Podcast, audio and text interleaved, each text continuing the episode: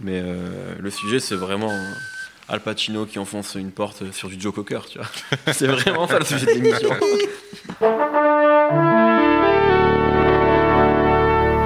Bonjour. C'est moi Orson Welles. J'aime pas trop les voleurs et les fils de pute. Bonjour, bonsoir à tous, c'est pas Thomas, c'est Mehdi Maivier. Je suis très heureux de vous retrouver pour un nouvel épisode de No Ciné, puisqu'aujourd'hui, No Fun les commandes de nos ciné. Je l'avais teasé en fin d'émission la semaine dernière, il fallait bien que ça arrive.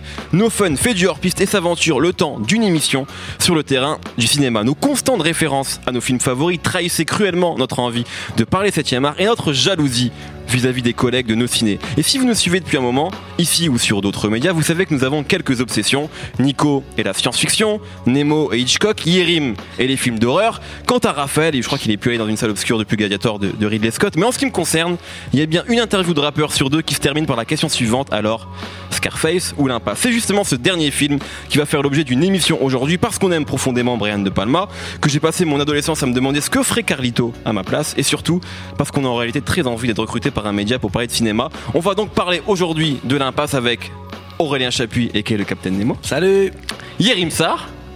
Et qui est Yerim Sarr. Oui, toi tu as pas d'équé, toi aussi, qui est Splinter. Ah ouais, pourquoi pas. Bah oui, bah c'est- c'est c'est ton équé. Euh, c'est parti, l'impasse et De Palma dans No Fun slash No Ciné, c'est tout de suite. Monde de merde. Pourquoi il a dit ça? C'est ce que je veux savoir. Voilà, ça y est, on y est.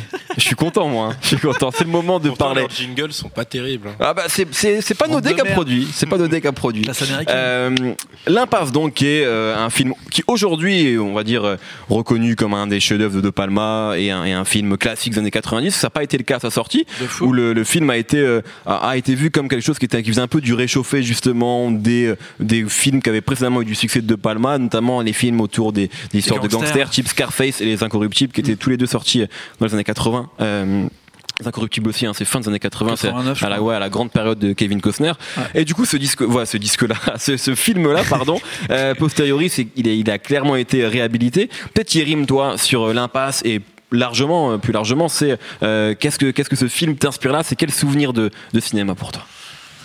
Euh, bah, pour le coup, c'est un souvenir de télé, parce que j'étais Ouais. trop, trop petit peu pour le, Ouais. voir, pour le voir en salle. Après, euh, du coup, on était, comme tu as dit, on était trop, trop jeunes pour savoir qu'en fait, euh, il s'est pas pris un bide, mais clairement, c'était pas du tout euh, des bons retours à sa Ouais. sortie. Euh, même critique d'ailleurs. Oui, même critique, ouais, c'est tout ça, à fait. c'est ça le truc. Euh, après, ce que ça m'inspire, c'est qu'en fait, moi, déjà, quand j'ai commencé à m'y intéresser, j'ai en fait, j'ai lu le bouquin, enfin, les deux bouquins pour le coup, parce Ouais. qu'en gros, L'Impasse, c'est l'adaptation de du deuxième tome euh, d'un diptyque écrit par un juge en fait américain qui Tout s'appelle euh, Edwin Torres. Et en gros, le délire, c'est que la première partie, c'est tout ce que tu que tu vois pas dans le film. C'est en gros, c'est la jeunesse de Carlito. Mais que tu verras. Et que dans un préquel dégueulasse. Dans un ouais, horrible préquel, euh, je sais plus comment il s'appelle, mais avec d'un Puff Daddy qui joue dedans. Et, ouais, ouais. Et Voilà. malheureusement, dans la version française, ça s'appelle genre l'impasse deux points, Ouais. euh, Le l'ascension au pouvoir. c'est vraiment un truc. Et, et euh, d'ailleurs, ils ont vraiment, je trouve que Carlito jeune, c'est vraiment euh, euh, Benny Blanco en fait. Tu vois, ils ont Ouais, vraiment fait un acteur qui ressemble à John. Leguizamo qui joue Benny le Blanco. truc donc c'est triste, c'est qu'ils ont repris Louis Guzman pour un autre rôle. C'est-à-dire que t'as pas de Shanga plus vieux qui, qui, Qui joue un autre- qui joue joue pas pas de Shanga, Django. quoi. Ah bah lui, il refuse euh, un rôle. Hein, euh, Voilà. Comme dans le film, pareil. Exactement. Et, et en fait, ouais, ça c'était hum, quand tu lis les deux trucs, tu déjà tu comprends mieux parce que hum, tu comprends mieux une des forces du film parce que ça aurait été une erreur, en tout cas, ça aurait retiré beaucoup de force au film s'il l'avait fait en deux temps ou s'il avait gonflé le film entre guillemets en faisant masse de flashbacks Ouais. pour dire euh, attention avant Carlito c'était une terreur, attention avant Carlito il faisait ci. En fait, le truc c'est de le prendre, d'adapter le second tome, ça lui permet de faire euh, déjà euh, un truc super intelligent, c'est que c'est en fait en vrai c'est un homme qui est cassé, c'est-à-dire qu'il sort d'une très longue peine de prison et il veut plus de cette vie euh, de, de gangster, Ouais. etc. Et après, t'as euh, la, la narration, enfin la voix off, c'est-à-dire la narration à la première personne dans le bouquin qui devient une voix off euh, au cinéma. Ouais. Et là, le, enfin, je sais pas si c'est, si on peut parler de coup de génie ou quoi, parce que c'est en fait c'est très classique, mais c'est le fait de le faire commencer sur son lit de mort. Euh, C'est pas un spoil, hein, parce spoiler. que c'est la première scène du film. Ouais, voilà. c'est la première scène du film. Après, bon, le film est sorti en 93, 94. Ouais, donc on peut y je aller. pense que ça va. mais, euh, mais donc, le fait d'avoir un, un héros qui, qui te parle en fait toute la voix off et du point de vue de son lit de mort en réalité c'est pas c'est pas un genre en temps réel et tout. Donc c'est c'est un héros tragique parce que c'est la définition du héros de tragédie c'est un mec qui est condamné de base. Donc lui il correspond à cette définition.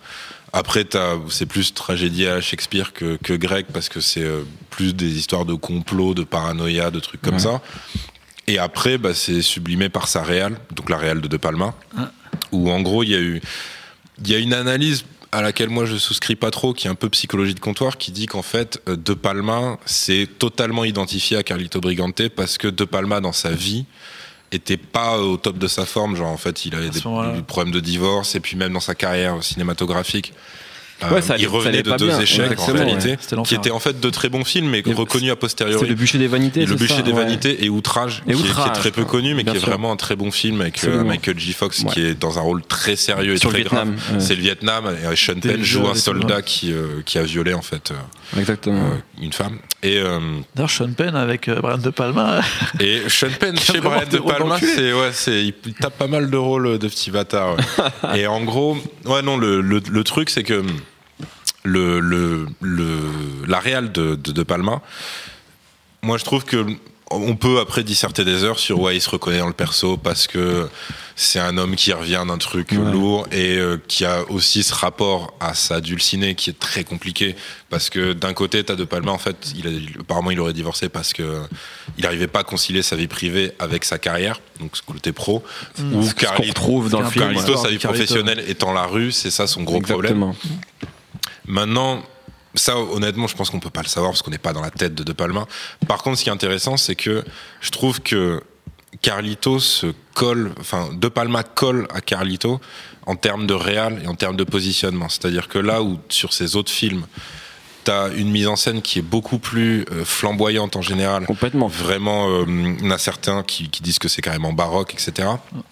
Là, on est sur un truc beaucoup plus posé, beaucoup plus mélancolique. Il colle à sa voix off et surtout, c'est le personnage qui dirige presque certaines scènes. C'est-à-dire qu'en fait, toutes les scènes où tu es vraiment du point de vue de Carlito et qu'en fait, il est tellement expérimenté qu'il crame, qu'il y a un truc qui va pas. Par exemple, dans la première transaction qui part en couille avec son petit neveu dans le billard. Ouais, et le billard. Tu vois, C'est. Tu vois les le déplacements. premier regard et c'est tout, ça. Tu vois les déplacements incroyable. de Carlito Briganté. Ouais. En fait, c'est lui, c'est- la caméra le suit au sens premier du terme. C'est lui qui oriente vraiment l'action. Après, c'est pareil euh, sur plein de trucs quand il est dans son propre club et qu'il doit échapper à des gens, quand il Et- est à l'hôpital, qu'il doit visiter son avocat et qu'il doit esquiver le flic. Exactement. Et évidemment sur D'ailleurs, chef-d'œuvre j'a- de la course poursuite. J'avais vu un truc là-dessus sur euh, De Palma, parce qu'en fait, il avait toujours cette histoire où il devait compresser son film au maximum, Ouais. parce que le studio voulait en faire un énorme film de gangster, comme Ouais, d'habitude. Et la fameuse scène du billard où il y a toute cette explication où tu vois vraiment le. Qui est longue, hein, qui dure, qui dure Très longtemps, très quoi. long. Et justement, il disait genre euh, comment je vais faire? Parce qu'en gros, il avait presque 12 minutes de scène, je crois. Et il lui Mm. disait, moi, je- les, les studios lui disaient, on veut que ça dure 6 minutes, tu vois. Et en fait, il a réussi avec un délire très euh, suspense euh, et en fait en faisant mon- monter la pression avec très peu de choses. Ouais, c'est très paranoïaque comme Et, scène. et- et en vraiment, tu, tu as le regard total de, de Carlito et un petit peu de, de son cousin, mais tu vois que c'est Carlito qui est en train d'analyser tous les petits ouais. détails.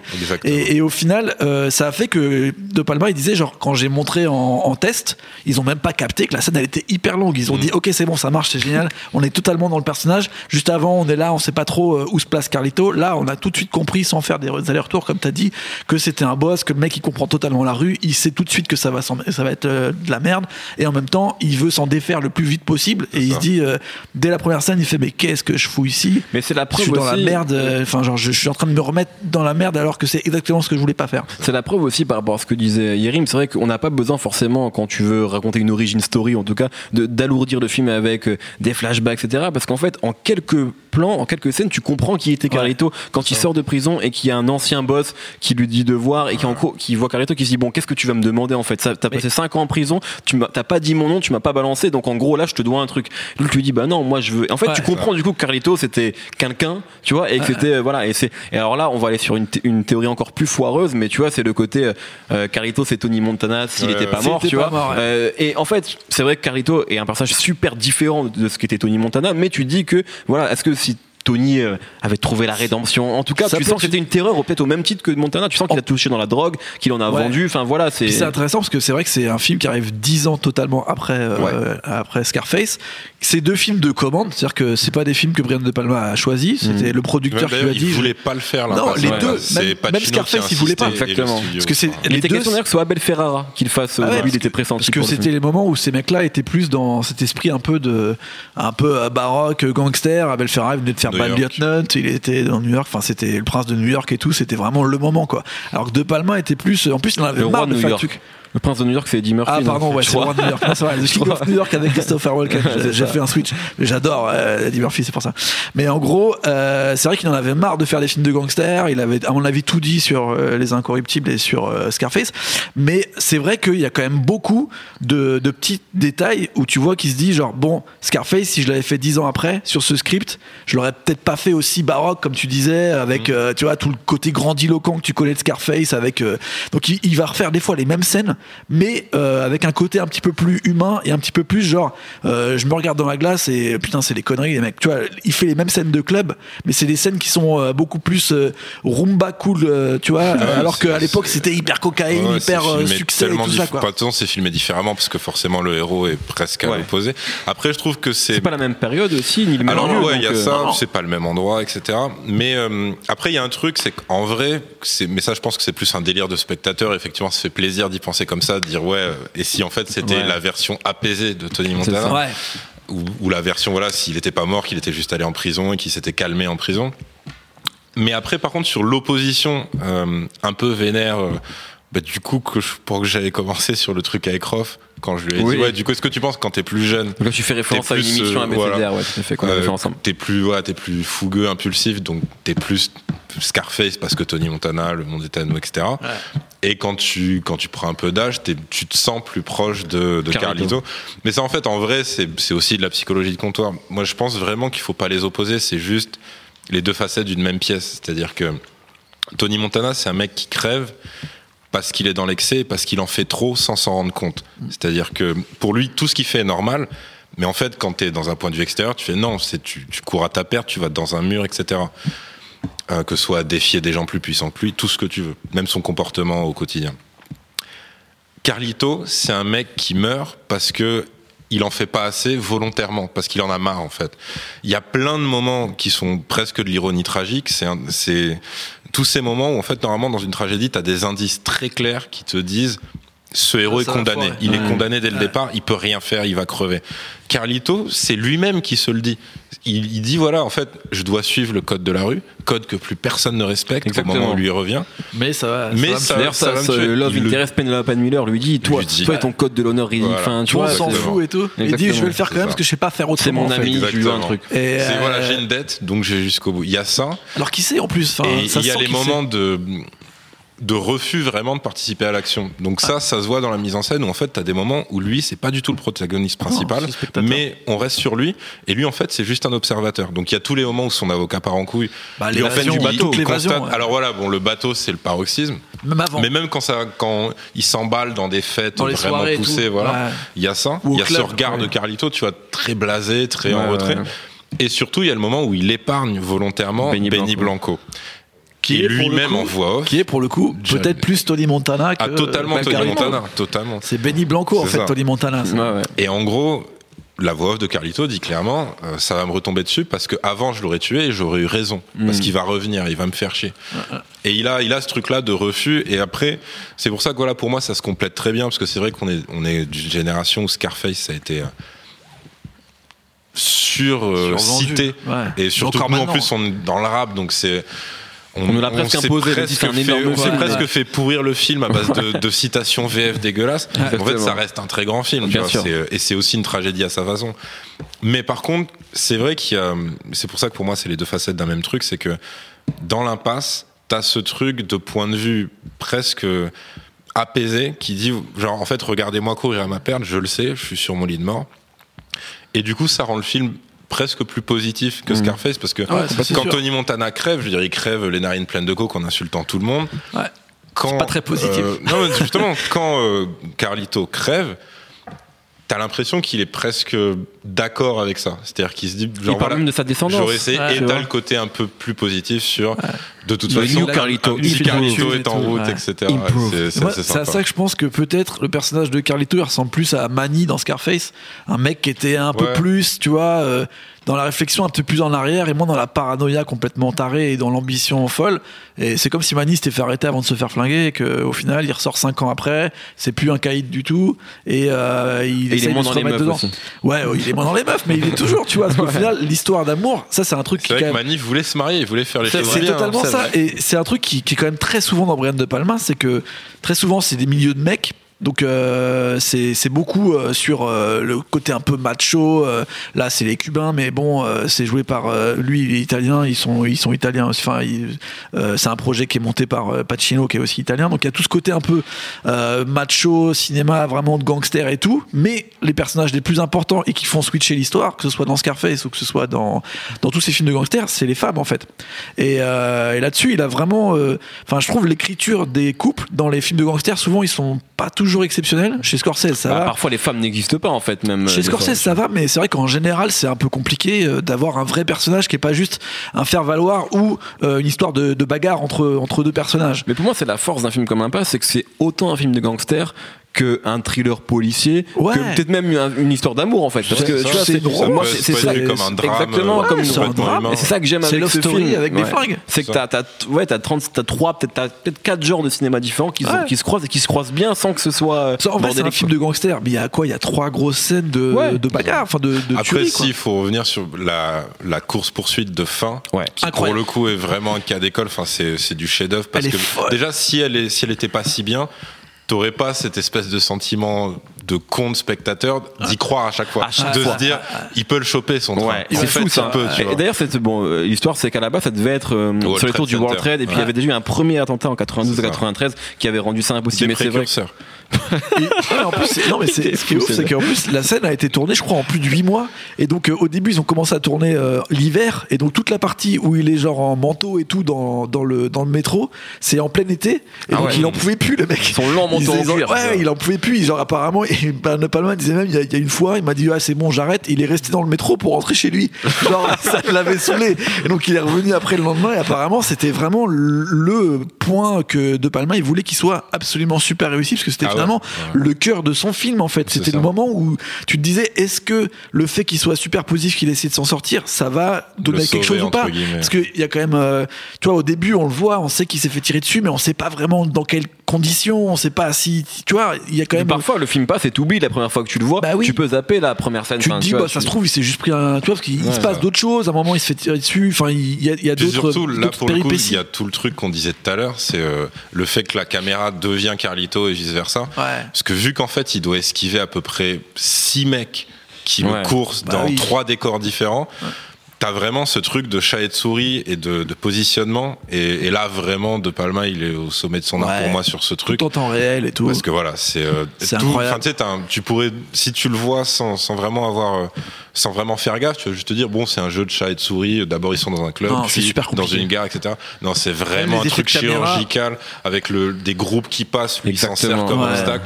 C'est vraiment tout Non, un tout un bordel. Puis en plus, le gros truc euh, de De Palma, que après on va dire qui est le génie de Tarantino, d'un peu sampler euh, des films qu'il a pu voir ou qu'il a pu reprendre. Là, il se ressent plus lui-même. Ce qui fait la scène de Les Incorruptibles. Voilà. Ouais. Qui, elle, De- qui elle samplait le cuirassé Potemkin. qui est Euh, voilà. incroyable. C'est-à-dire que ouais. la gare et euh, les escaliers. Enfin, tu vois, là, il est passé de, des escaliers avec le, le petit euh, le petit landau là qui fait tac tac aux escalators. Et tu vois, et genre, tu vois, il- alors que c'est cinq ans après, et il refait plus ou moins la même scène mais avec un autre un autre fonctionnement et un autre but.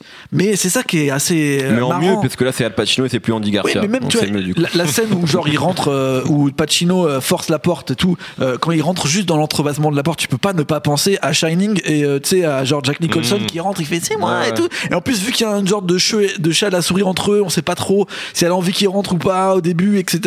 Tu sais, en fait c'est ça qui me plaît aussi chez De Palma, c'est qu'il y a un côté un peu C'est un fan amateur, de cinéma. voilà, Ouais, d'amateur et fan. Et pour le coup, il fait beaucoup de sampling, ce qu'on va beaucoup euh, plus ou moins donner à Tarantino après en disant genre oui c'est c'est du génie mais en même temps euh, c'est c'est de la carotte. Euh, de Palma il l'a fait quasiment sur toute sa carrière et à mon avis c'est ça qui va aussi Avec le Hitchcock, beaucoup. Ouais, et même d'autres types de, de films. Mais c'est vrai qu'il va reprendre en fait des, Bah, des problématiques de- totales Même le truc de ça. euh, première voix off qui arrive et qui dit, qui te fait comprendre que le mec est sur le point de crever. Ouais. Même ça, tu vois, c'est.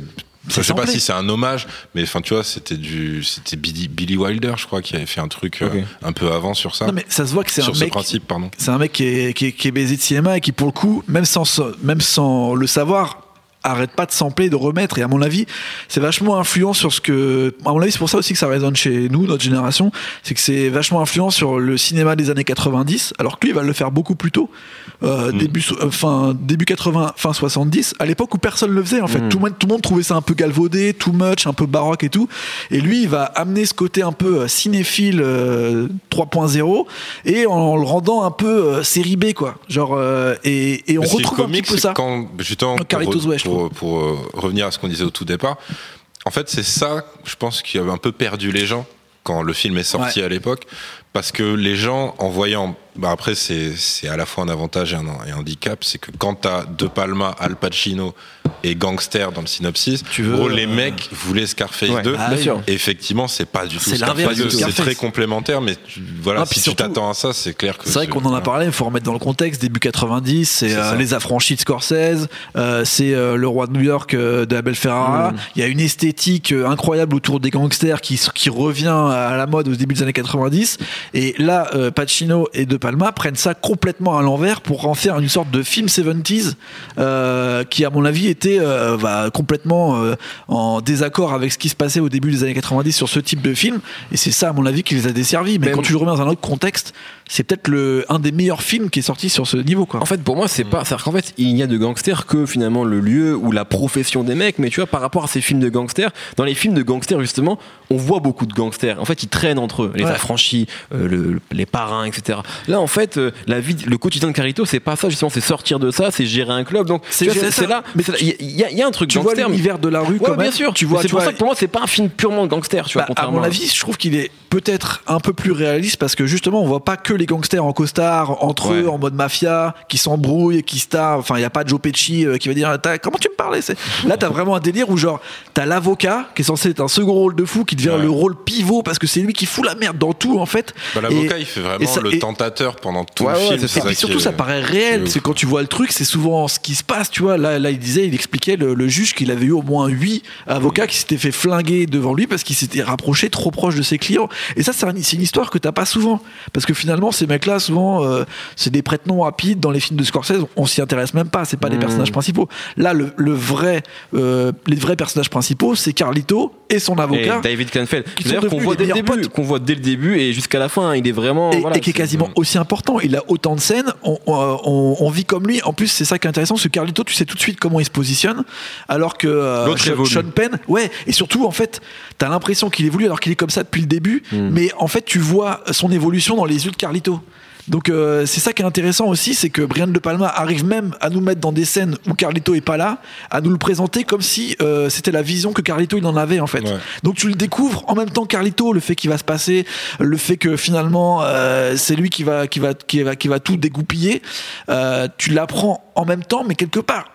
Tu le sais parce que dans il y a plein de signes. Enfin, c'est vraiment bien millimétré au niveau de la mise en scène et du scénario, de l'écriture. Euh, on sent que il y a, il y a une vraie alchimie. Et après, tout a été créé autour de, de Al Pacino, mais euh, mais je trouve que les personnages secondaires sont presque aussi importants. De toute façon, la distrib, elle est, enfin, Elle est folle, elle est folle. Bah, justement, je je voulais qu'on parle un peu et qu'on finisse peut-être là-dessus parce que sur les, les, les- les comédiens parce que on voit aussi Aragorn, hein. il y a Viggo Mortensen. Eh ouais, et qui a une super scène. une super scène. scène. euh, En plus, qui- lui, c'est vraiment le perso qui vient enfoncer le dernier clou. Exactement. Ouais, ouais. Même Exactement. ce dernier pauvre mec, tu peux même pas te fier à ça. Quoi. donc Ah, ouais plus, exactement. La première chose qu'il dit quand il rentre dans la salle, il fait lui, Il c'est tient un stand-up guy. Exactement. Et en Ouais. plus, il est en fauteuil. Tu sais, Tu sais Ouais. comment c'est écrit l'histoire, elle est folle et tu peux même pas lui en vouloir en fait tellement. Ouais, euh, le lui, mec est à bout. pas. Le mec est à Parce bout. que quand le mec il lui dit ouais, je peux même plus pisser tout Ouais. seul, je sais pas pourquoi, tu sais, c'est juste triste. Exactement, tu dis juste ouais, ok. euh, Et donc, c'est- t'as, t'as Viggo Mortensen, t'as John Leguizamo donc qui joue Benny Blanco, qui est un super euh, comédien. Bien sûr, euh, Sean Penn dans le rôle de l'avocat et Al Pacino. Et c'est vrai que et pas de.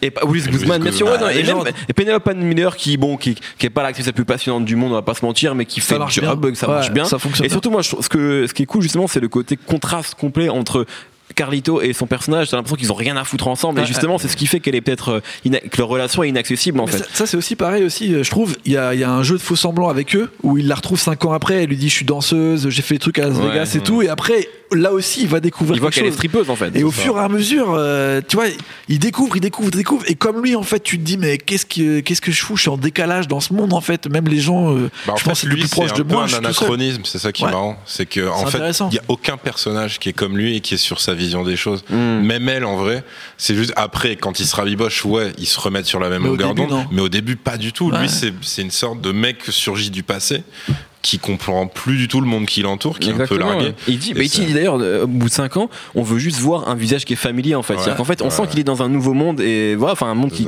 comprend plus. Mais justement, sur les acteurs, il y a quand même deux acteurs qui, euh, dans ce film-là, qui sont complètement méconnaissables euh, si on compare avec bah, d'autres films qu'ils ont fait chez De Palma, que ce soit Outrage pour Sean Penn ou Scarface pour Pacino. Donc c'est Pacino et, et Sean Penn. Et Ah. Pacino, moi, ce qui est... alors, je dis pas que c'est ça la marque des grands comédiens parce qu'il y a différentes manières de bien jouer, mais c'est vrai que avec des mecs comme, alors ça va être un cliché de dire ça, mais Pacino, De Niro, enfin tu vois, euh, non mais euh, Jack Nicholson, tu vois, c'est toujours les, les- les quatre, non, mais Dustin Hoffman, c'est les quatre acteurs qu'on va, enfin ce type d'acteur là qu'on va citer ou Marlon Brando. C'est cette, non mais c'est cette manière, tu sais, d'être vraiment d'être très très différent, c'est-à-dire que Ah, même vrai, physiquement, Tony Montana, Christian Bale. Tony Mon, ouais Christian Bale aujourd'hui, Tom Hardy aussi un Tom petit peu, mais tu vois, euh, Tony Montana ne ressemble pas physiquement à Carlito Brigante, Brigante qui ressemble pas à Michael Corleone en fait, Ouais, qui ressemble pas à. Serpico. Et c'est et pourtant c'est le même acteur et il y a cette même euh, voilà cette même euh, capacité à convaincre euh, devant l'écran. Et peut-être vous sur la prestation d'Al Pacino qui est peut-être un peu qui est beaucoup moins exubérante Ouais, que celle dans. Scarface pour le coup, mais qui euh, voilà euh, qui glisse quoi. Alors je sais, enfin je crois si je dis pas de conneries qu'il s'est immergé dans Harlem en fait pour avoir le look définitif du perso. J'avais une histoire trop bizarre là-dessus, parce qu'il disait, ouais, au début, je voulais un catogan. Ouais, il voulait comme- une queue de Il cheval. voulait comme Raph, il disait genre, ouais, je une queue de cheval et tout. Et au final, il est arrivé dans East Harlem, il a fait genre, ah ouais, non, merde, ça va pas, porte ça va ça, pas c'est tout, ça. Ah ouais, ça aurait été chelou Et c'est là qu'il a fait son petit book et tout, euh, ça. chelou. Donc, donc ça. ouais, il y a ça, il y a vraiment la, enfin, la vraie préparation d'acteur, l'immersion dans, dans le milieu du personnage, Ouais, ouais. etc. Ça Après, euh, il y a un truc, c'est que hum, faut savoir qu'en fait, c'est c'est tellement. hum, moi après, je saurais pas, tu vois, dire il joue mieux dans tel film ou il est mieux dans tel rôle, si, si les films sont bons à chaque fois. Tu vois. Mm. Après, je sais que, euh, je sais pas si c'est une question de direction euh, d'acteur de la part de De Palma, mais en gros, il y avait, euh, je sais plus qui, qui, qui, dit- qui expliquait qu'en gros, pour lui, sa meilleure perf, c'était plus euh, Scarface. Et donc moi, ça m'avait un peu étonné, parce que je m'étais dit, ouais, tu trouves pas ça peut-être un peu caricatural avec le temps ou des trucs comme ça? Il disait, non, non, mais c'est pas ça le critère. Le critère, c'est qu'en fait, dans Scarface, il y a aucun moment où je vois Al Pacino. Aucun. Ouais, mais complètement. Je vois que ça. Tony Montana tout le temps, tout le temps, tout le temps, tout le temps. Donc après, le truc, c'est que le perso de Carlito est peut-être plus proche de ce qu'était Al Pacino, parce que oui, c'est pas un fou furieux, Ouais, c'est ça. etc., etc. Et Donc ouais. voilà, moi j'aurais du mal à, tu vois, à Mm. partir là-dedans. Par contre, pour Sean Penn, qui lui est pas forcément aussi habitué des, des transformations Transformation radicales, physique, ouais. Euh, ouais, là vraiment Sean Penn, C'est il livre un truc qui, est- enfin voilà, c'est David euh, Kleinfeld, c'est euh, c'est une dinguerie. Je crois qu'en plus, euh, Si on veut parler capillaire, c'est pareil encore. C'est lui Ouais. qui a demandé à se faire cette coupe euh, Ouais, ouais, il y là. avait un genre, côté il a dit, Samuel ouais, Jackson avant l'heure. genre, Moi, je vois plus mon perso comme ça. tout. Avec des cheveux chelous, je suis Larry David. Et Enfin, je, c'est- je suis à peu près sûr qu'il y a un GTA qui, qui le Absolument. place. Bah, Oui, oui. Bah, c'est le. Je sais c'est lequel. c'est- Je pas si c'est le Vice City ou le San Andreas. Enfin, moi, je suis pas un. Moi non c'est pas San que- Andreas, En tout cas, ça doit être Vice le Vice City. City, mais effectivement, c'est le même personnage, c'est un avocat et c'est le même costume, la même coupe ça. de cheveux, donc euh, ouais. Parce que vu que Vice City, c'est bah, en plus c'est Tony Montana clairement Ah, que ah. Donc euh, ouais, ils ont dû Ils ont s'amuser. encore recoupé, ils ils ont ont combiné ça. Euh, on, on arrive au bout de l'émission, messieurs, vous avez Oh. été brillants. Ah oui, on pourrait en parler pendant Ah, longtemps, suis mais euh, c'est ça le bah, problème. on, on attend que, que Joël, hein, notre producteur, nous donne une émission cinéma. On, on attend, on attend ça très fort. Euh, J'aimerais quand même, Funflix. en, en lien, en lien ou pas avec l'impasse, avec De Palma, avec Pacino, avec tout ce qu'on vient de dire, euh, un coup de cœur. Voilà, ça peut être un, ça peut être un film récent, ça peut être. On va rester sur le cinéma pour le coup. Euh, on, on- on a, on a l'occasion d'en parler aujourd'hui, donc profitons-en. Nemo, peut-être, euh, peut-être de De Palma ou autre chose. je Ouais, De Palma, bah moi, euh, comme je disais, bon, l'émission, j'aime beaucoup en fait euh, son, son côté euh, sampleur d'Hitchcock. Bon, après, il y en a qui l'ont appelé le pilleur, parce que c'est vrai qu'il a repris à peu près. Non, mais c'est vrai. Ouais. En fait, moi, ce que j'aime bien, c'est qu'il a des vraies obsessions.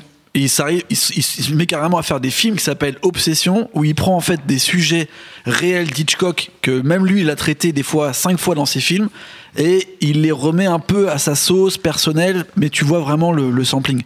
Et pour ça, il y a trois films en fait qui sont qui se suivent quasiment, qui sont Obsession, euh, Blowout avec euh, Travolta. Travolta et puis euh, Dress to Kill, donc Pulsion qui est juste après, qui sont euh, un triptyque parfait pour rentrer dans, dans le Hitchcock modernisé en fait. Et moi, ce que j'aime bien, c'est ce que j'expliquais tout à l'heure, c'est que je Même trouve que limite, tu peux mettre son Mission Impossible dedans, en vrai. un petit peu, Ouais, mais C'est vrai que t'as le côté film de commande qui un se- côté un peu place, plus action et tout, et qui ressemble ouais. justement plus au film de commande d'Hitchcock. Alors que ces films, tu vois, réels, ce qu'il a inventé en fait, le, le psychose, le- les oiseaux, la flip, le suspense, le côté sueur froide avec des faux semblants et tout. Ça, on sent qu'en fait, euh, De Palma, c'est son cinéma, parce que même dans euh, Phantom of Paradise, il va ressortir ce genre de truc. Donc, euh, moi, vraiment, ces trois films-là, euh, au début, j'étais vraiment, je me dis, c'est des copies, c'est chiant, je vois trop en fait Hitchcock derrière tout ça. Et au fur et à mesure, le fait qu'il ait rajouté des, des- des petits effets un peu série B, de l'érotisme en fait, il y a plein de gens à poil, euh, il y a, il y a plein de trucs euh, un peu euh, sexy mais mais chelou dans sa Ouais, façon de traiter le truc. Et ça j'aime bien. Et il y a aussi Body Double qui est un peu dans le même esprit où euh, il est dans les dans des dans des faux semblants comme ça, toujours à la chose trap. Et en fait, ce qui est bien, c'est qu'à chaque fois, tu redécouvres euh, la façon dont le personnage principal, comme toi, découvre l'histoire au fur et à mesure. Et ça, c'est un truc que j'ai jamais revu que chez De Palma et chez Hitchcock. Il y a le film Carrie aussi, hein, qui est Ouais, extraordinaire. je après c'est plus euh, euh, film d'horreur et tout ça, donc moi j'étais un peu moins là-dedans.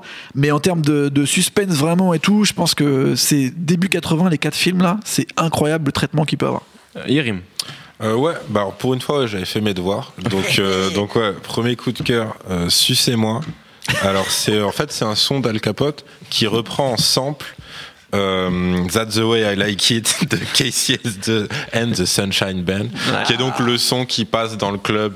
Euh, je sais plus dans quelle scène, mais ça m'avait marqué Tout à fait. quand j'avais reconnu le sample. Donc euh, voilà, je précise que c'est Sucez-moi première version. Oui, c'est vrai. ouais. Parce que c'est un morceau qui Après, était y a remixé, un qui a eu sur d'autres truc prods. trap un peu relou. D'ailleurs, juste pour une anecdote très rapide, le nom du club euh, dans Oui. Carlitos Way, c'est le nom Gros clin d'œil de, de- de- du stand à la du stand de bouffe de, où il dit il est main faute polo, sont dans la euh, Et non, après, en plus sérieux, honnêtement, moi je dirais outrage parce que j'ai l'impression que soit il est oublié, soit. en tout cas, personne n'en parle On n'en parle jamais. pas, c'est vrai. C'est vrai. Et Ça s'appelle Casualties of War, je crois, en, en, Ouais, je crois. américain, je crois. Et en gros, euh, c'est vraiment une très bonne perf de Sean Penn, encore une fois.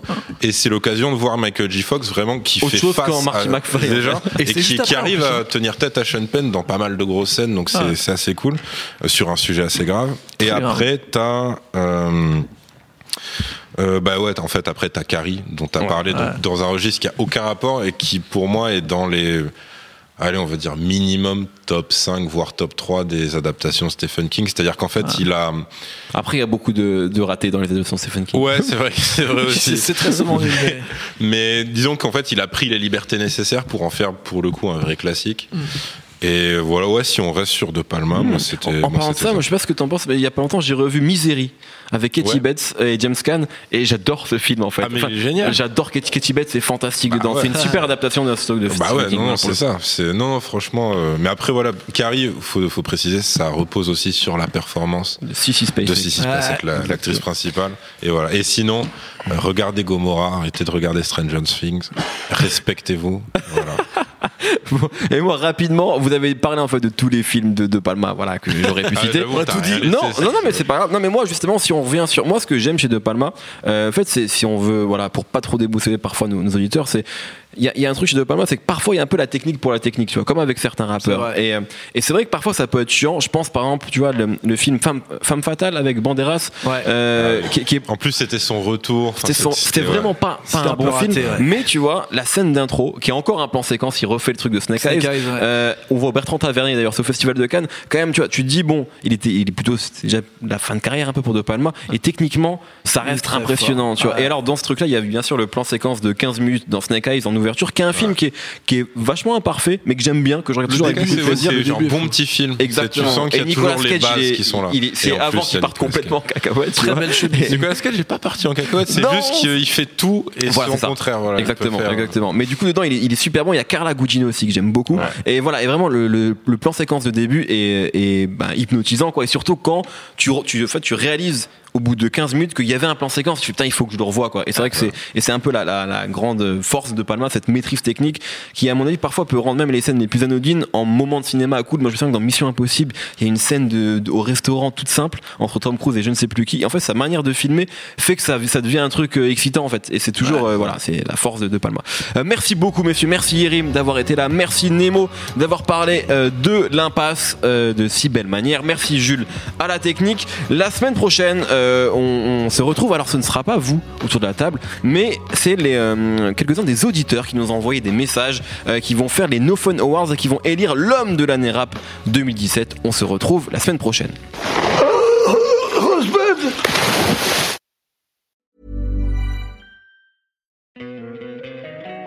Don't you love an extra $100 in your pocket?